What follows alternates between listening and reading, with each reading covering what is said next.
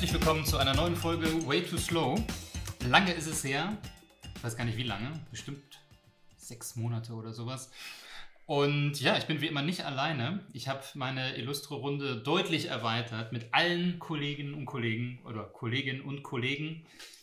Sitze ich hier und wir sitzen hier an unserem Geburtstag, also Made to Grow Geburtstag, fünf Jahre. Deswegen wollen wir dieses schöne Format mal wieder aufleben lassen. Wer ist hier? Christina, bist du da? Hallo. ja, stell dich doch mal vor, für die Leute, Ja, die dich noch nicht kennen. Ich bin Christina. Ich feiere heute sozusagen meinen eigenen kleinen Geburtstag auch hier. Ich bin seit zwei Jahren heute bei Made to Grow. Herzlichen Glückwunsch. Dankeschön. Und ähm, ja, ich bin äh, hauptsächlich fürs Performance Marketing bei Made to Grow zuständig. Der nächste ist wer? Ja, ich bin Paul. ich bin Paul, ich bin seit dreieinhalb Jahren dabei. Ähm, mache in letzter Zeit ähm, viel CMS, aber eigentlich ist mein Schwerpunkt Content, SEO. Genau.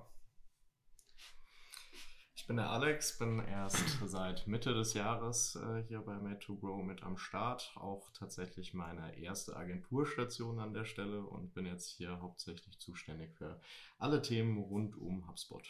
Unser Küken. Oder? Ja. Linus, du, bi- du bist älter? Weiß ich gar nicht.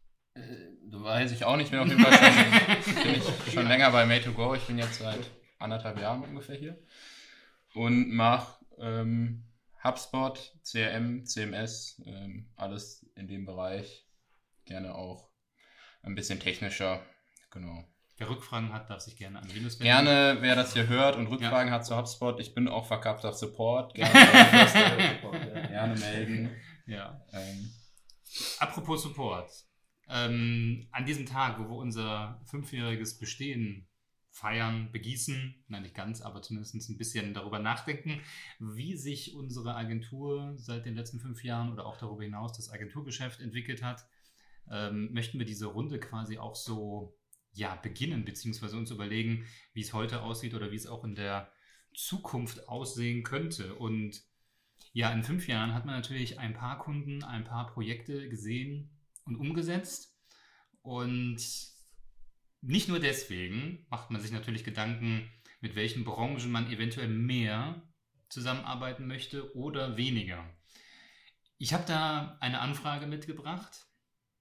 Ihr kennt sie schon, ihr da draußen noch nicht, aber ich habe letztens ein, eine ähm, Voicemail-Nachricht gehabt, die um einen Rückruf bat. Diesen habe ich umgesetzt und erfahren, jemand fragte nach Werbung für Tabak und Feuerzeugen auf Pornoseiten. Das kann natürlich damit zu tun haben, weil unsere allererste Folge von Way Too Slow sich um das Thema Inspiration von Online-Marketing, Online-Bannern auf Pornoseiten drehte. Ich weiß es nicht, ich habe nicht nachgefragt, ich habe abgesagt. Ähm, gibt es sonst noch irgendwelche äh, Branchen oder Inhalte, wo wir sagen würden, nett, aber nein? Oder warum hast du abgesagt? Du hast dich doch schon intensiv in der ersten Folge damit Ja, ich äh, deswegen, ich habe das durchgespielt und habe gesagt, nee, brauche ich nicht mehr. Das, äh, nee, ja, vor allen Dingen natürlich wegen der Feuerzeuge. Ne? Die, Ja, die sind, sind ja gefährlich. gefährlich, Gerade für Kinder, die auf den Seiten unterwegs sind. Richtig. Oder, Ja. oder hat dir da einfach der Alkohol noch gefehlt? Äh, ja. Alkohol, Knarren und ich glaube Drogen. Drogen, Drogen, ja.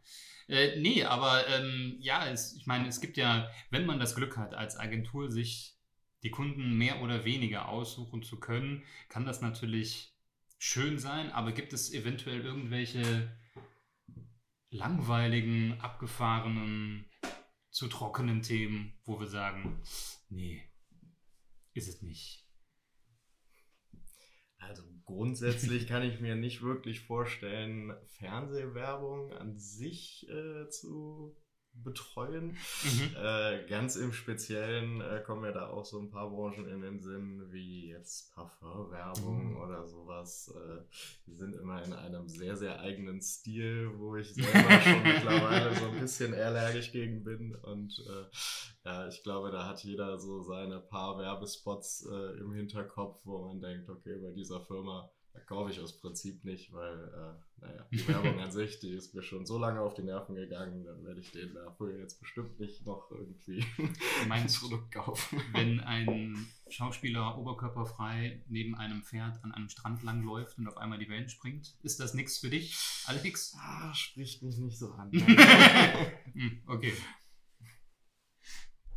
Ja, ich finde schon generell äh, B2B ein bisschen spannender. Ähm, bei, Im B2C-Bereich hat man ja im Online-Marketing häufig auch, ich sag mal, etwas banalere Produkte, äh, Ja. für die man sich auch sehr interessieren kann. Äh, zum Beispiel Klamotten, Schuhe oder was weiß ich. Ist jetzt nicht so mein Thema und was ich bei B2B spannend finde, dass dann doch immer wieder Sachen um die Ecke kommen, ja, wo man gar nicht wusste, ah, äh, das gibt's oder das, aber ja klar, sowas muss dann irgendwie auch, macht dann auch jemand und das ist dann auch ein Riesengeschäft. Ähm, äh, beispielsweise ein Kunde, der sich dann nur um die Behälter im B2B-Bereich kümmert. Ähm, Riesengeschäft, ähm, total spannend und das finde ich dann irgendwie mal Mhm. total überraschend ähm, und ähm, sich dann da irgendwie in diese Nischen reinzudenken.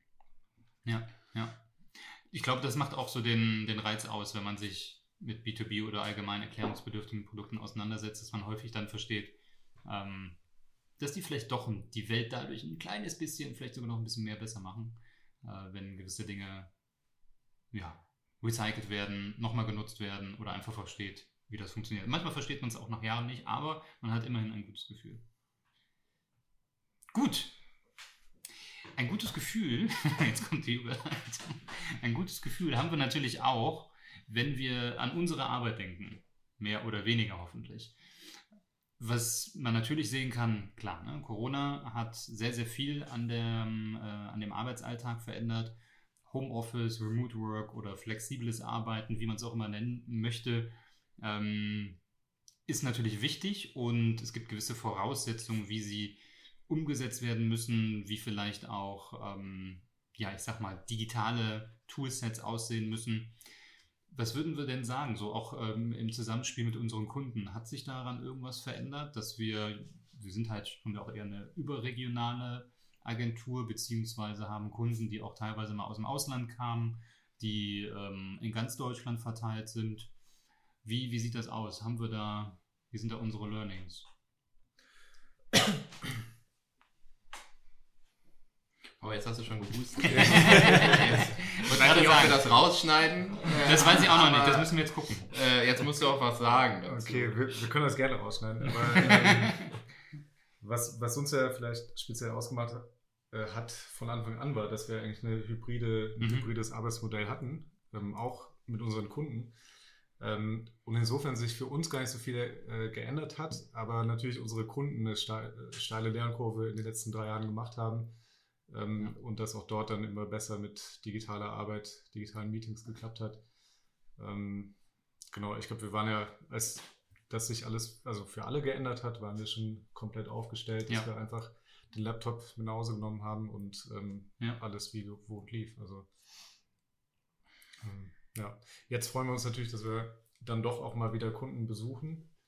Ähm, das hat sich ja auch gezeigt, dass es äh, äh, schöne, produktive Meetings sind, ähm, die man manchmal auch ersetzen kann, aber eben bestimmte Aspekte auch nicht. Ja. Wir haben auch gerade in der Mittagspause darüber gesprochen. wir haben eigentlich gesagt, dass wir das Thema nicht mitnehmen wollen. Aber an der Stelle finde ich, passt es. Metaverse. Sind wir noch nicht drin. Aber vielleicht kann man ja sein Büro, sein Loftbüro im Metaverse bauen. Mit Bällebad. Ja, da, da ist die Miete dann bestimmt genauso teuer wie in Köln. Das, das kann gut sein. darf man auch da nicht darauf verzichten. Ja. Aber ist es denn irgendwie eine, du, ich finde, du hast es gerade schon richtig gesagt, Paul, dass man seine mh, Arbeitsweise vielleicht gar nicht so sehr in dem Zeitpunkt verändert hat, aber ich glaube, die, mh, die Anzahl und die Masse an den ganzen digitalen Meetings und auch an Webinaren, glaube ich, irgendwann dazu geführt hat, dass man schon auch gerne mal wieder Offline-Begegnungen hatte oder jetzt auch hat. Ähm, deswegen war unsere, unser Credo, unser Fazit vielleicht auch aus der Mittagspause, Metaverse ist Quatsch. Vielleicht ist es ja kein Quatsch, wir werden es sehen, genauso wie Clubhouse oder wie es hieß.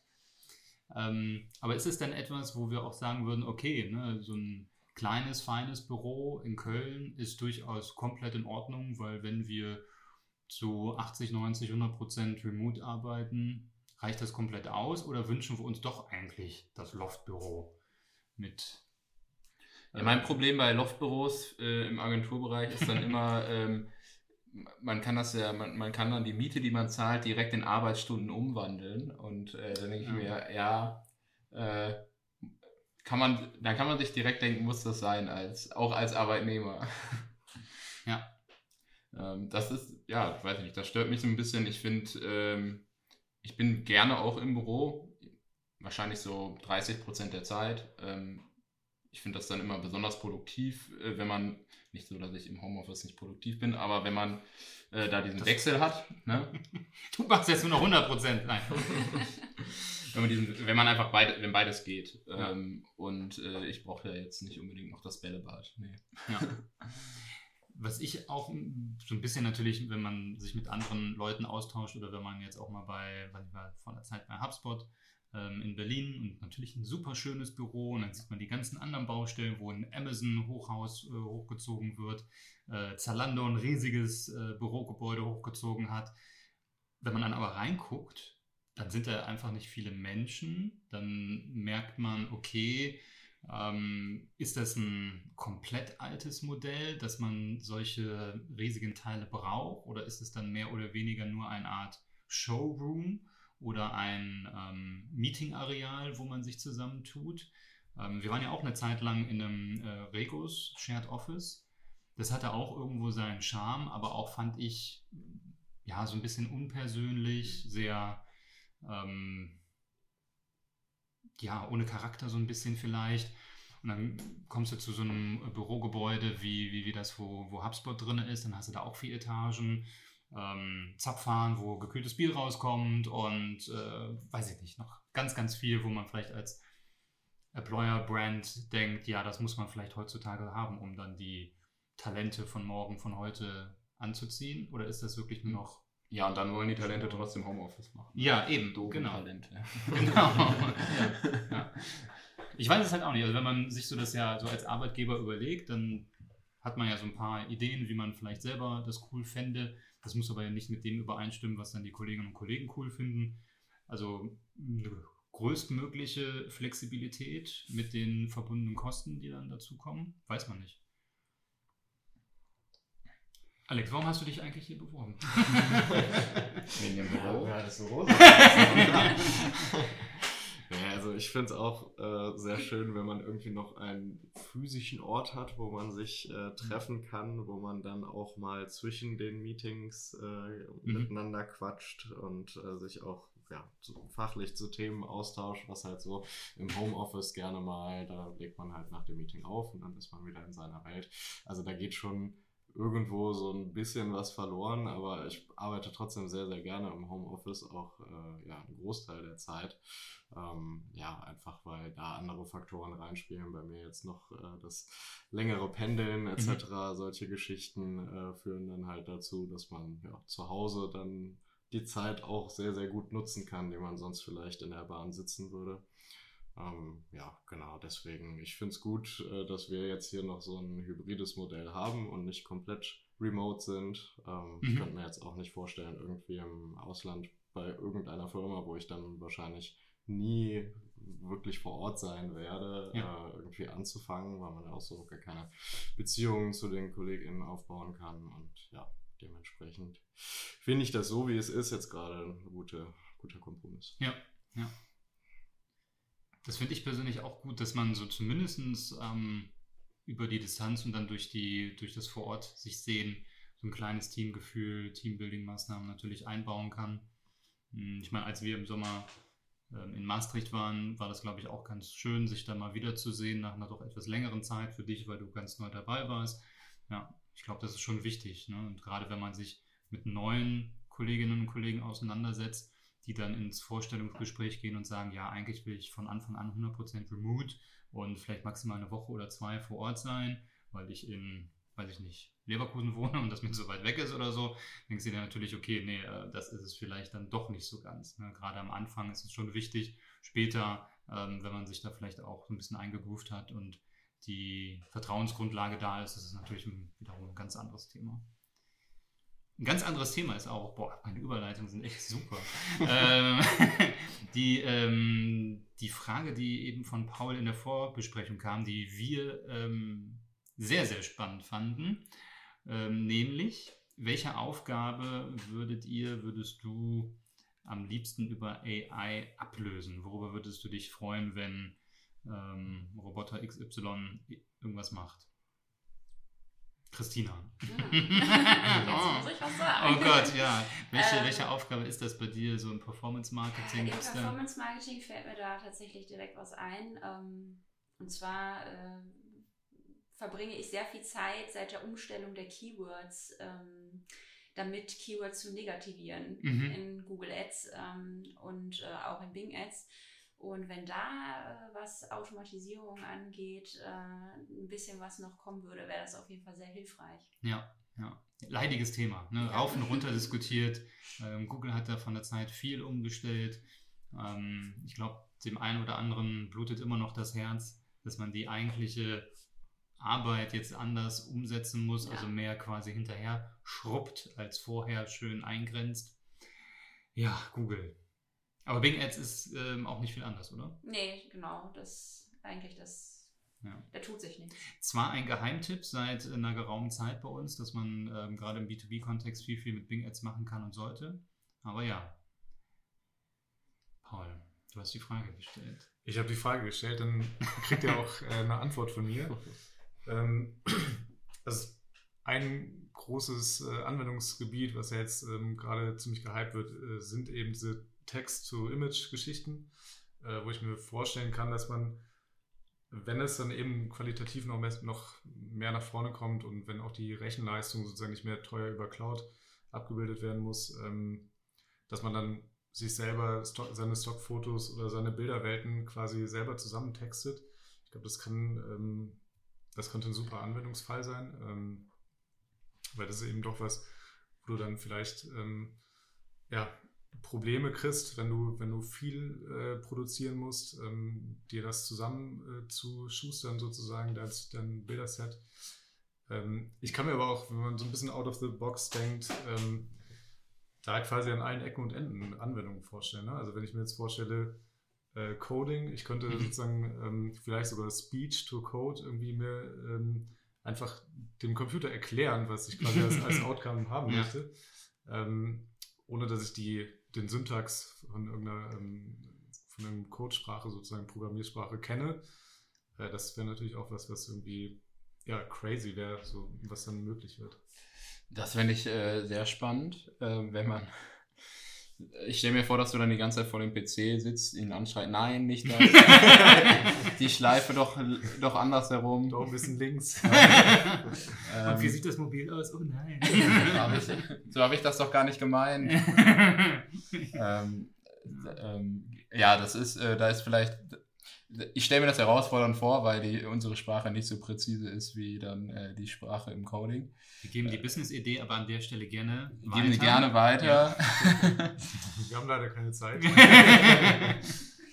ähm, ja, aber äh, ähm, stelle mir schon sehr spannend vor, ja. Ähm, zumindest, wenn man vielleicht da Richtung äh, Code-Modellierung vielleicht zumindest schon mal so als ersten Step ähm, und dann ähm, könnte man ja vielleicht von da aus, von da aus weiterdenken, ja. Äh, ich dachte mir vielleicht Podcast, ähm, dass man einfach ähm, Hier ist das Thema, jetzt rede einfach selber. Genau, man gibt das Thema ein und dann wird einfach automatisch ein Podcast Linus, generiert. Wenn du keine Lust hast, jetzt hier zu sein, dann sag es einfach, dann geh. Ich bin gar nicht hier, das ist längst die AI.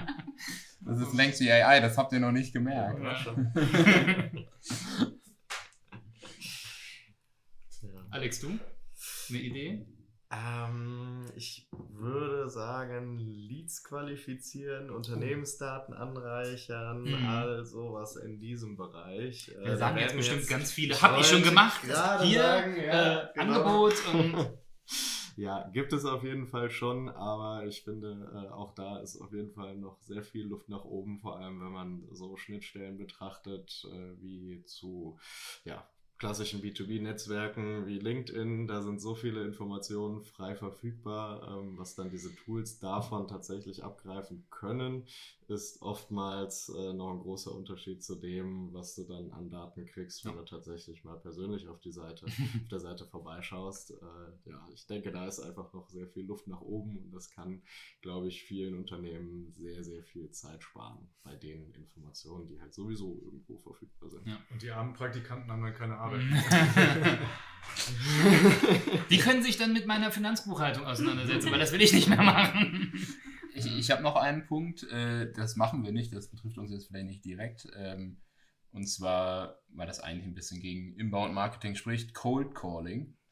Äh, es gibt ja, ja schon genug. Oh, ich würde super gerne Cold Calls von einem Computer. ja, also es gibt ja äh, schon genug Experimente, Hallo. wo Essen bestellt wird ja. über AI-Stimme und äh, das funktioniert so gut, dass es keiner bemerkt.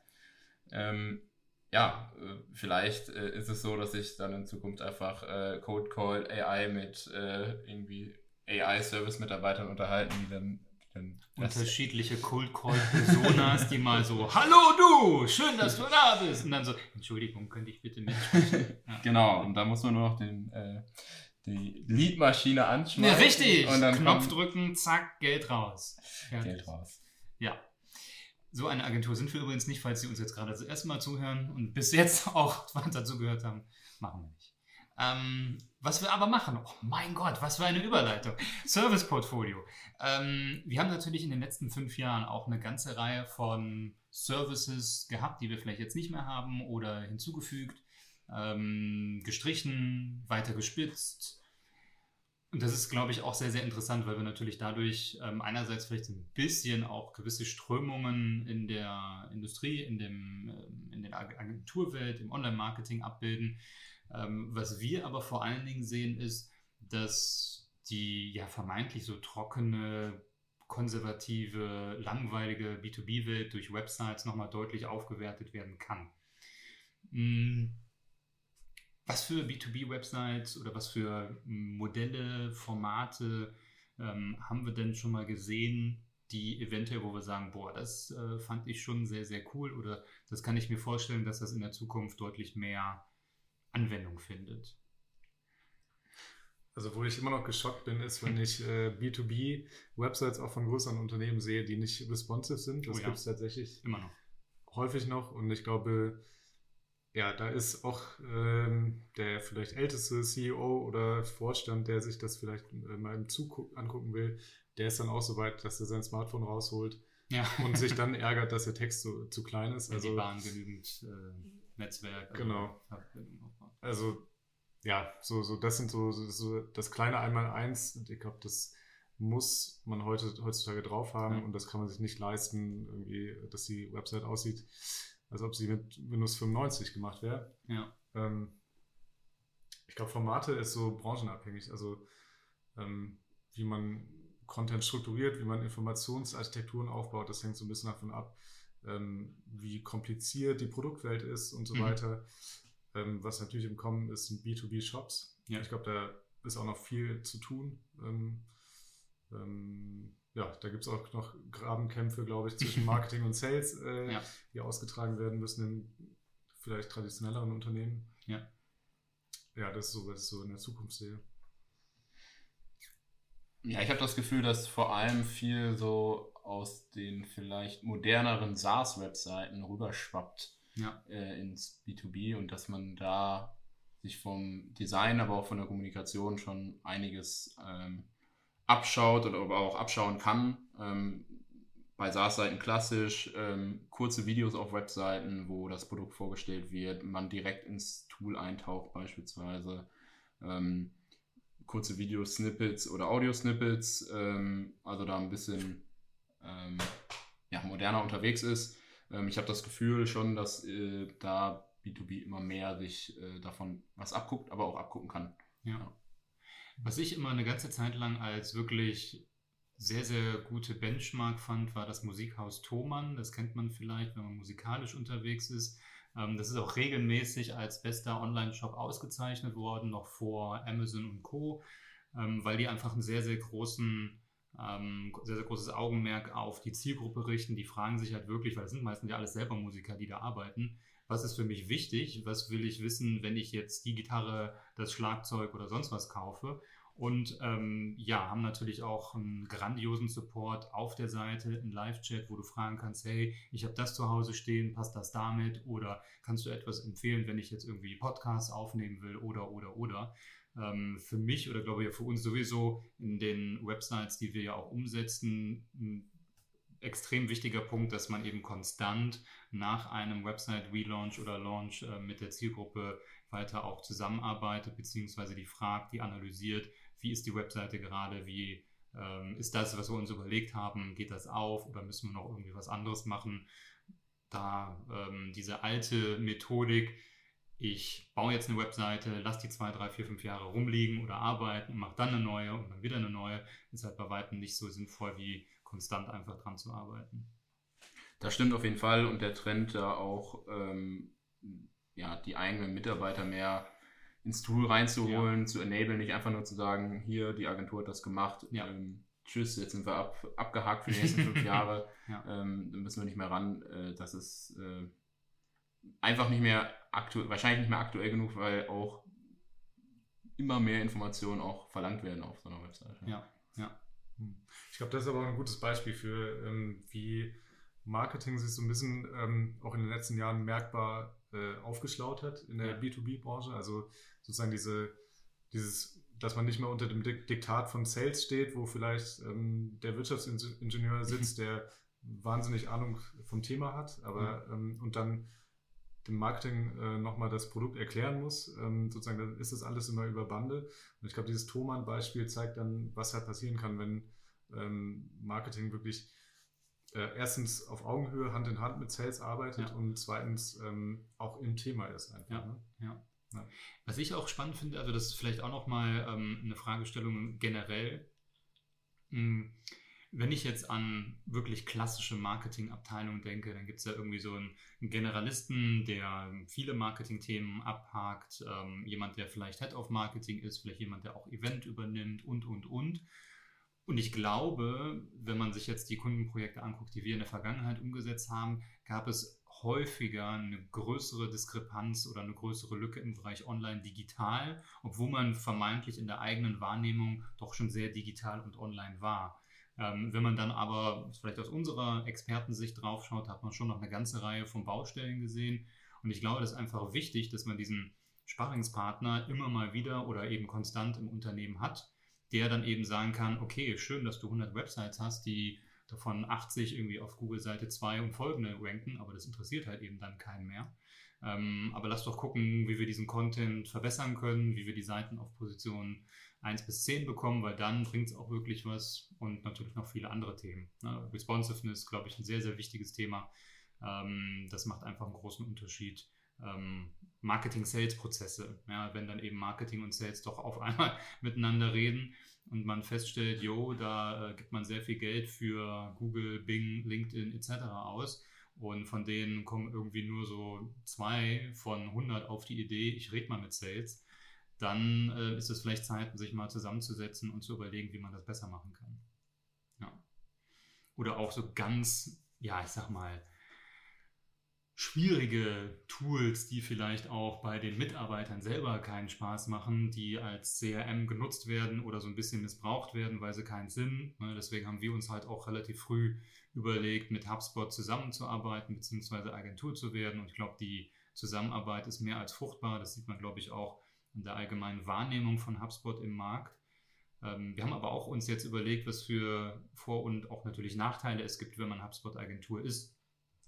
Ich würde glaube ich, bei vielen einen Vorteil sehen. Aber was man natürlich auch sagen muss, wenn man sich so klar als HubSpot-Agentur positioniert, ist man vielleicht ein Ticken weniger glaubwürdig, wenn man in ein ja, Discovery Call, in eine erste Vorqualifizierungsphase mit einem Ansprechpartner einsteigt, weil man vielleicht eher ja, sag mal, voreingenommen zumindest ist. Hm.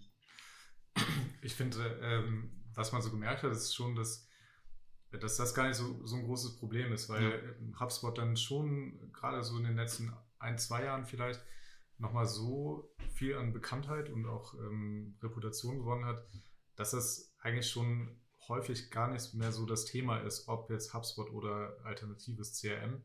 Ähm, man gar nicht so sehr in dieser sozusagen initialen Beratung drinsteckt, in so einem Discovery Call. Ähm, ja. Und es dann viel darum geht, okay, welches, ähm, ja, welche Hubs nehmen wir, was lohnt sich, äh, wie macht man das am cleversten, ja. wie setzt man das Ganze auf. Ähm, da haben wir auch so hin und wieder auch schon mal den Ansatz, sozusagen nicht komplett volle Breitseite reinzugehen, sondern ähm, sozusagen diesen Change-Prozess auch peu à peu ähm, ja. auszurollen. Ähm, ja, das ist, denke ich, so der Vorteil, ne? wenn man dann ganz klar auch ähm, als Spezialist äh, sich positioniert hat. Ähm, wobei das Thema inhaltlich ja dann auch breit genug ist, dass die ja. Spielwiese dann auch äh, bespielt werden kann, ohne dass man jetzt so festgelegt ist musste gerade ein bisschen schmunzeln, als du gesagt hast, man muss ähm, vielleicht nicht mit kompletter Breitseite und den ganzen HubSpot-Paketen äh, aufwarten, aber das sehen manche HubSpot-Seller anders. die sind aber auch natürlich, nachdem die Unterschrift vom Kunden getätigt wurde, dann wieder raus. Dann sind wir nur noch da, die armen, einsamen HubSpot-Agenturen, die den Quatsch dann umsetzen müssen.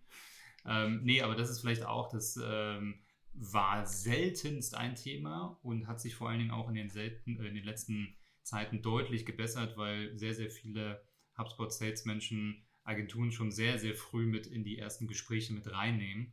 Äh, manchmal sogar noch bevor die überhaupt mit einem Kunden oder einem Prospect gesprochen haben. Das ist, glaube ich, auch schon ein deutlicher Vorteil, weil man schnell ähm, gemeinsam mit HubSpot arbeiten kann und eben wir von der Praxis sagen können, was wie Sinn macht. Gerade eben, wenn auch andere Tools mit ähm, im Spiel sind, ERPs, Online-Shops, was auch immer. Ja. Also ich finde so diesen direkten, äh, diese direkte Konkurrenz, die ist dann oft eher zwischen Excel-Tabelle oder HubSpot und nicht äh, HubSpot und äh, den eigentlichen ja. CRM-Konkurrenten. Ne? Ja.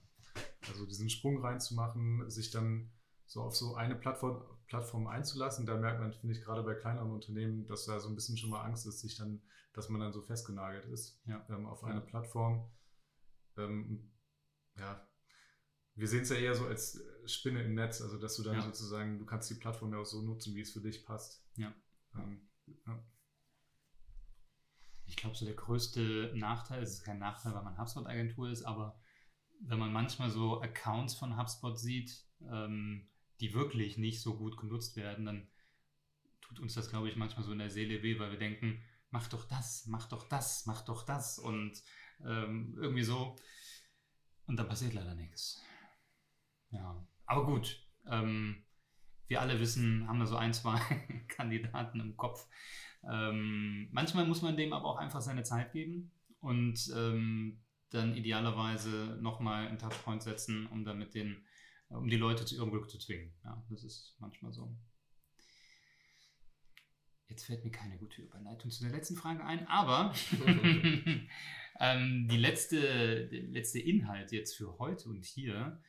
Ähm, wir haben natürlich in den letzten fünf Jahren auch, obwohl oder vielleicht sogar gerade weil ähm, da so eine globale Pandemie die Welt in Atem gehalten hat, ähm, durchaus gute Zeiten erlebt, weil eben viele gesagt haben, okay, wir müssen dezentraler arbeiten, ähm, wir brauchen ein CRM und, und, und, und, und.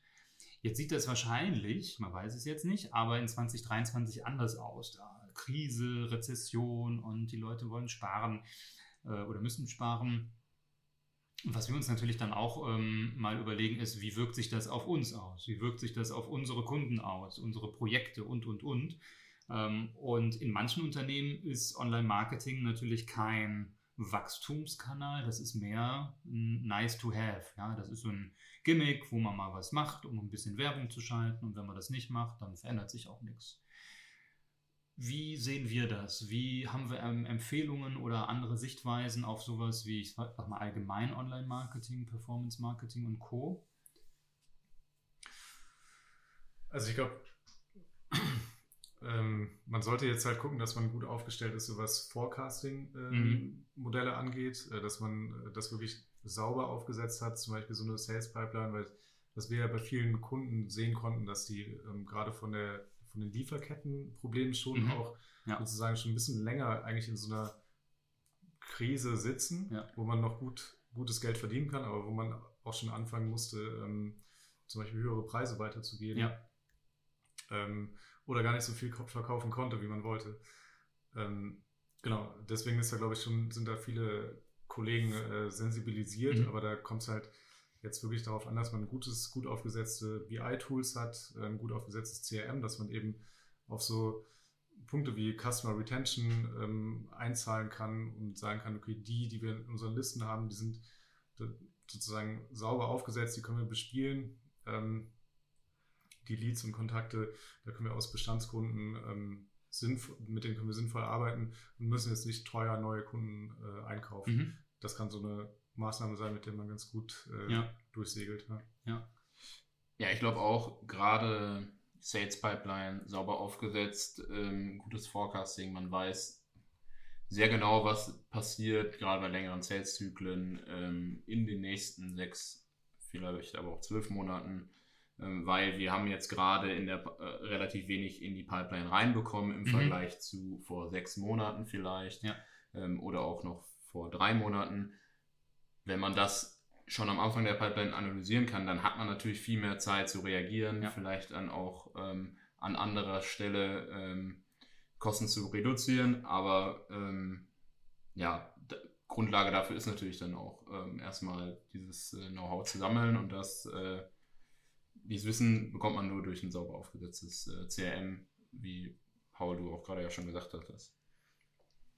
Also ist jetzt vielleicht nicht die beste Idee, dort zu sparen, auch wenn es Ja. äh, natürlich, äh, dass natürlich jeder Bereich sagt, nicht dort sparen, wo wir äh, tätig sind. Ja, uns bitte weiter das Geld geben. Danke. Ähm, aber äh, ja, ich denke, ich denke, dass, dass es gerade aus Sicht Sales Pipeline und Sales Prozesse macht schon Sinn, dort ähm, weiter aufzufahren, auch wenn es, äh, wenn, wenn die Sales zurückgehen. ne? Ja.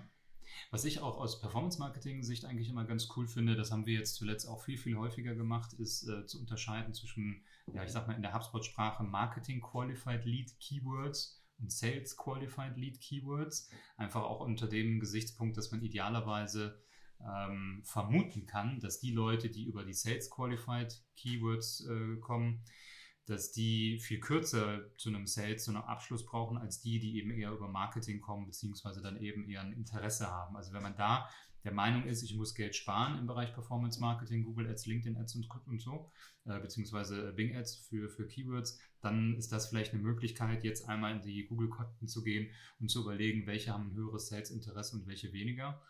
Ähm, und ja, beim Thema CRM habe mich letztens vor einer Zeit mit einem guten Kumpel, der im Bereich Immobilien-CRM unterwegs ist, unterhalten und da merkt man natürlich auch schon so gewisse Tendenzen, dass da vielleicht Nachfrage sinkt in etwas äh, bestimmten, eingegrenzten Städten. Ähm, und die Story, die die erzählen, ist eigentlich auch eine gute aus unserer Sicht, aber wahrscheinlich auch aus äh, Kundensicht, weil die einfach sagen, ja, die Nachfrage bricht jetzt nicht auf Null ein, es ist einfach nur ein bisschen weniger und der Konkurrenzdruck bei der Kundenanfrage ist einfach höher, weil jetzt du dich auf einmal wirklich ja, bemühen musst, um diesen äh, Kunden vielleicht zu gewinnen. Das heißt, idealerweise gehst du jetzt eben in dein CRM, in deine Sales-Prozesse, Marketing-Sales-Prozesse und machst das so, dass die Kunden überzeugter sind, bei dir zu kaufen oder bei dir eben das Geld zu lassen.